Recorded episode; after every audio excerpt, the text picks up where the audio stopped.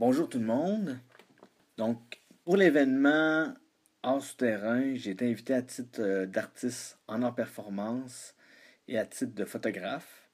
Donc, euh, pour cet audio guide ici, je vais commencer par vous parler de la performance, puis je vais poursuivre un petit peu plus tard avec la photographie.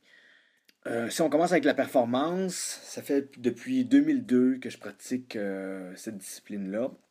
Pour ceux, en fait, qui ont une méconnaissance de leur performance, on peut euh, dire que c'est un art qui implique le corps à tous les plans.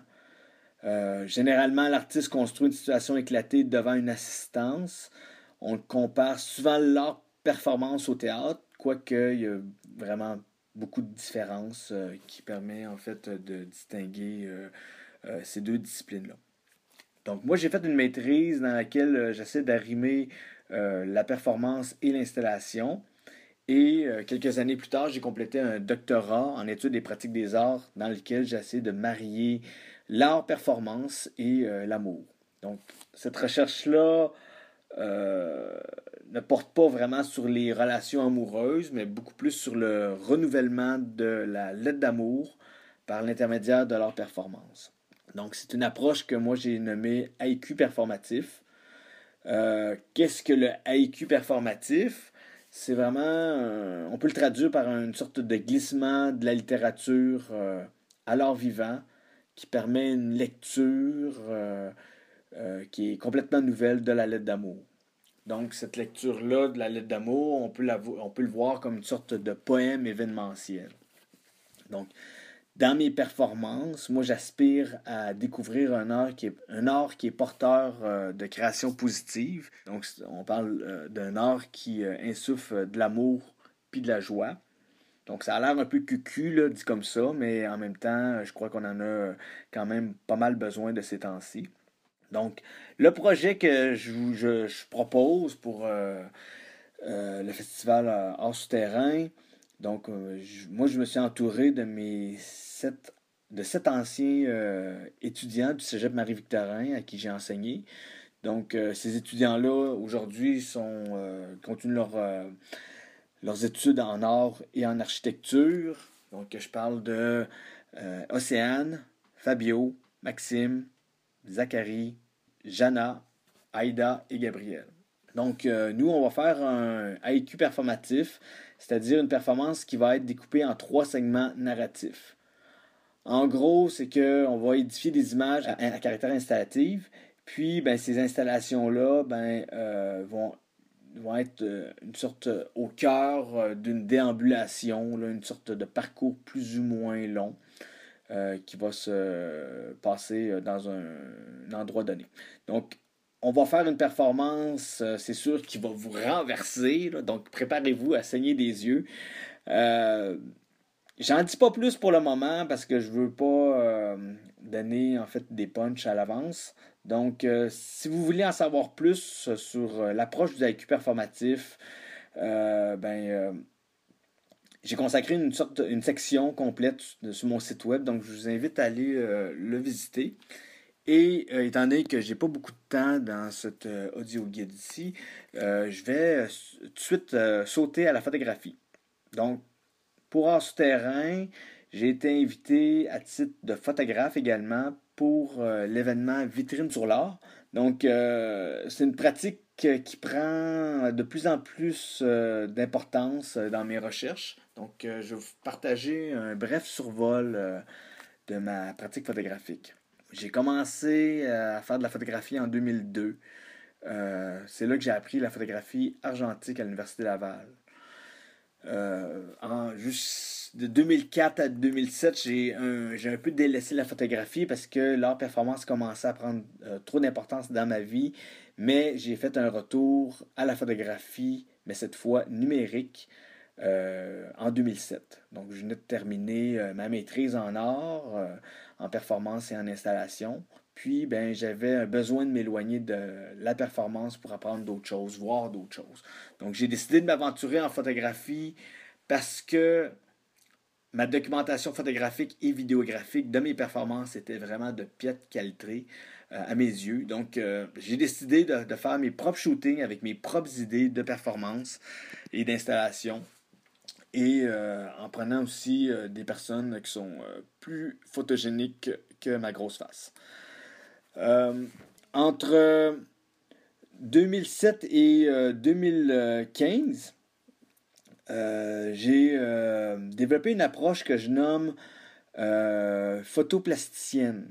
Donc, c'est des photos articulées euh, à partir d'installations puis de performances. Euh, la plupart de mes shootings photographiques ont été euh, faits avec un appareil amateur. Donc, j'avais qu'un objectif, donc j'avais pas les moyens de m'en payer d'autres, puis plus professionnels. Donc, je trouvais que mes photos étaient quand même assez redondantes et que puisque je shootais en automatique. Donc, euh, quand tu fais une photo avec un seul objectif, euh, euh, quand tu fais de la photo avec un seul objectif, ben, toutes les autres qui suivent sont vraiment semblables.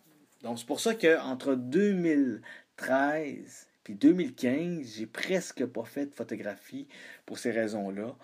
Comme vous le savez, la vitesse à laquelle évolue la technologie, ben, ça avance vite ça m'a fait comprendre que je devais trouver des solutions alternatives si je voulais arriver à des fins, à mes fins. Puis, euh, si je voulais poursuivre mes recherches photographiques. Donc, à partir de 2015, j'ai commencé à naviguer sur Internet, puis j'ai appris que je pouvais adapter des objectifs argentiques à des appareils numériques. Donc, je me suis comme alors procuré à ce moment-là des euh, objectifs soviétiques à faible coût, donc entre 5 et 70 dollars sur eBay. Puis je les ai adaptés à mon nouvel appareil euh, Sony A7. Donc ma recherche portait sur comment construire un objectif qui a des qualités que je recherche, donc des qualités de flou, des effets euh, tourbillonnants, donc à la manière d'un Petzval, donc une vieille lentille des années 1800. Euh, donc, euh, j'ai commencé à apprendre à fabriquer mes propres objectifs maison. Donc, quand tu travailles dans cette voie-là, c'est sûr que tu développes une expertise là, avec les fonctions manuelles. Donc, c'est ce que j'ai fait. Et puis, ben, étant donné que c'est quand même assez compliqué, inventer un objectif, ben, je suis allé plus du côté des objectifs monocles, c'est-à-dire un objectif qui a juste un verre. Euh, et je suis allé aussi vers le côté des objectifs do it yourself. Donc, c'est démonter des objectifs qui sont déjà euh, en fonction, qui sont déjà euh, inventés, mais tu défais en fait leur formule optique. Ce qui permet d'avoir en fait des images qui sont plus intéressantes au niveau de leur aberration optique. puis, ben, ces informations-là, on, on, en trouve beaucoup aujourd'hui par la transmission des connaissances sur les forums. Donc moi, en 2017, euh, j'étais engagé à titre de professeur euh, en photographie euh, argentique au Cégep Marie-Victorin. Puis, c'est par l'enseignement puis la transmission de connaissances que j'ai compris que la chambre noire m'avait vraiment manqué. Donc, parce qu'il faut, faut, rappeler que la chambre noire, c'est vraiment une autre manière de travailler, une autre manière de penser, de composer, de construire ces images. C'est vraiment différent que travailler euh, des photographies derrière un ordinateur, euh, puis d'essayer de les rendre parfaites. Euh. Donc, ça a vraiment un charme, le côté, le travail artisanal en argentique. Donc, moi, mes découvertes en 2018 m'ont rapidement amené à fantasmer sur les épreuves en collodion humide. Donc, euh, c'est une photographie euh, qui euh, a été développée en 1851 par des procédés chimiques puis des caméras soufflées. Donc, moi, qu'est-ce que je cherchais? Ça avait. C'était vraiment, en fait, propice, le collodion humide parce qu'il y, a beaucoup de flou, il y a beaucoup d'effets tourbillonnants. On travaille avec des, des vieux objectifs, il y a la solarisation qui est possible, donc il y a aussi des tâches de chimie qui restent sur les épreuves. Donc tout ça m'intéressait beaucoup. Donc euh, ça m'a pris un an pour me procurer tout l'équipement pour développer en chambre noire euh, du collodion humide. Donc les chimies, des béchères, des plaques, un séchoir des lampes, des bacs à, photos, etc. Donc, en fait, euh, travailler en tant que professeur Marie-Victorin m'a permis d'aller euh, vers le collodion humide parce que c'est un passe-temps qui coûte quand même assez cher, surtout quand on travaille avec des équipements qui ont un siècle.